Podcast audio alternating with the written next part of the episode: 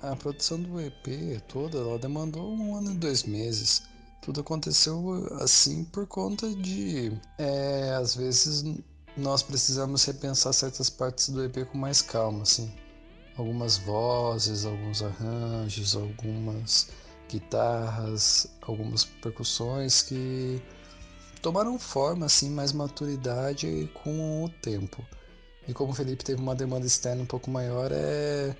isso serviu para a gente amadurecer certas composições e, tipo, no plano das ideias elas começarem uma coisa, na gravação elas serem outra, e depois mixando a gente pensar em toda outra coisa.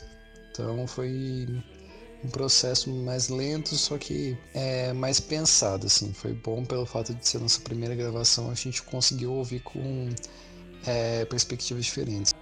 É, particularmente a gente estava ouvindo coisas nacionais para tentar se encaixar na sonoridade padrão, né? Os clássicos a gente sabe que já estão nos acervos jornalísticos, culturais, já estão nos livros de história. Não dá pra gente ficar citando é, Belchior, não dá pra gente ficar citando Zé Ramalho, não dá pra gente ficar citando Smiths, assim. Até porque a roupagem se tornou outra, né?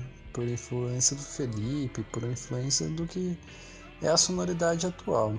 Diria que a gente estava ouvindo bastante Maglore, que é uma banda que nós três gostamos muito, atual, brasileira.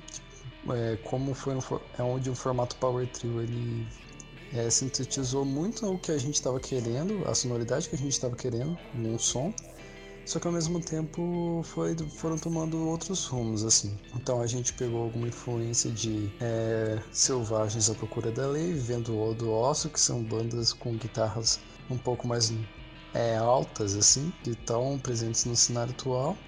E algumas coisas é indie do cenário indie é internacional. Mas para pegar uma sonoridade aqui outra ali tipo um Black Keys é às vezes um Queens of Stone Age até mesmo uma coisa de The Killers